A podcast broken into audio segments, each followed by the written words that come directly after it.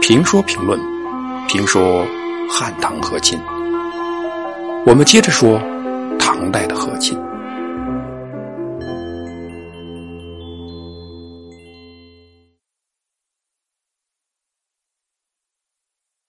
他们的计划是这样的：假装拜祭山神，以此为借口把慕容诺赫伯和公主弄出来，然后干掉公主，劫持慕容诺赫伯，投奔吐蕃。日期已定，行动也在悄悄的进行，但他们的密谋行为还是被慕容诺赫伯知道。作为可汗，他在得知了这场密谋后，应当粉碎这些叛乱者。但是这个可汗无能为力，也没有选择对付宣王，而是胆怯的选择了逃亡。诺赫伯逃亡，但是唐朝廷是不允许这样的政变发生的，于是出兵支持诺和伯。在单州刺史的帮助下，慕容的和伯打败了丞相宣王，杀了他们弟兄三人，一场虚惊过去了。为了稳定大局，唐太宗还专门派了民部尚书唐俭去抚慰突厥浑民众。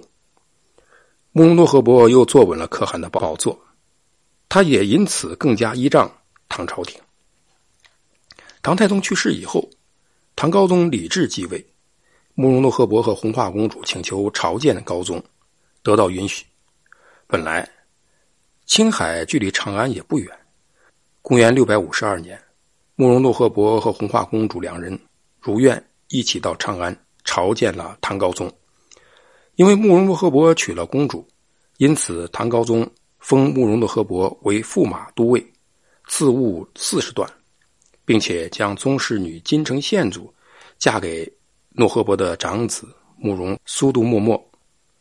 唐朝廷与突厥魂的关系更加密切。慕容苏度默默死后，红化公主又为次子求婚，唐高宗将宗室女金明献祖嫁给了他。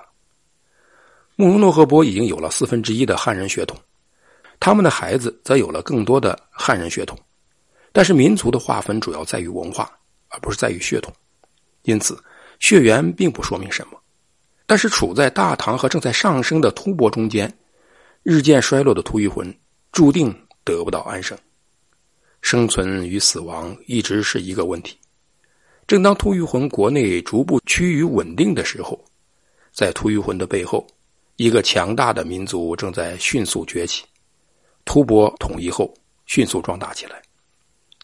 吐蕃的壮大。使得吐谷浑与吐蕃的边境吃紧，双方互相攻伐不断，都希望得到唐朝廷的支持。对此，唐高宗一概不予理睬。这实际上呢，还是在支持吐谷浑。吐蕃大怒，率兵猛攻吐谷浑。唐高宗的做法并不见得高明。一方面，唐高宗没有唐太宗李世民那样的战略眼光，没有意识到。这个突伯将会成为自己未来强大的对手，而吐谷浑的强大可以阻止吐蕃人成为大唐与突伯之间的长城或屏障。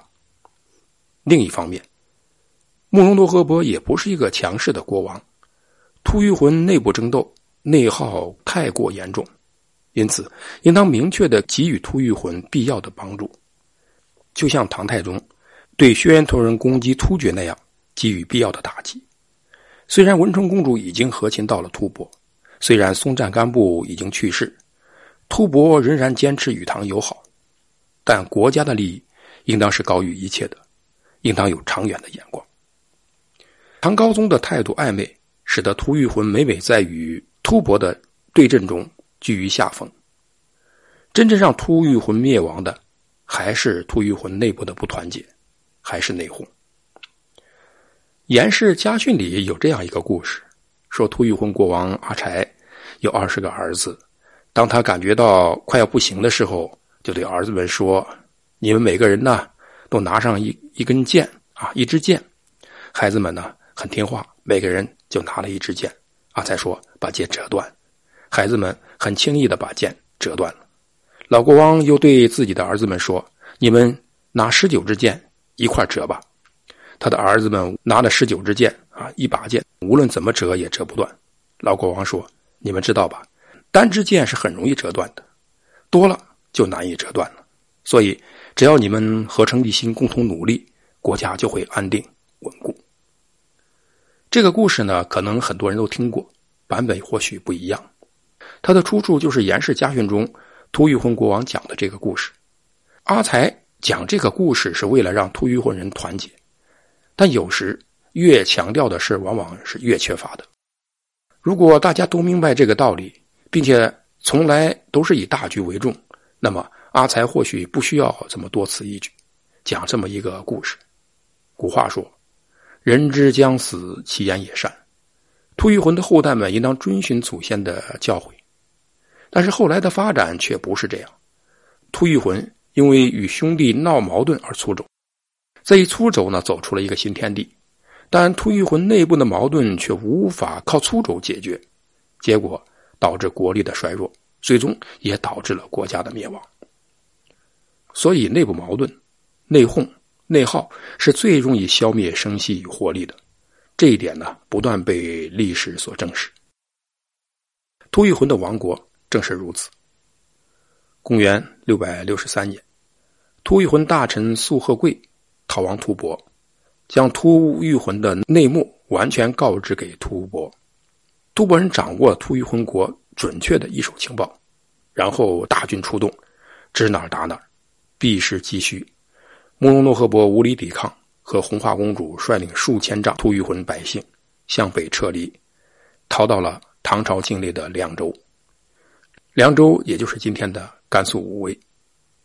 可汗逃亡，突厥国土全部被吐蕃占据，建国三百多年的突厥魂就此亡国。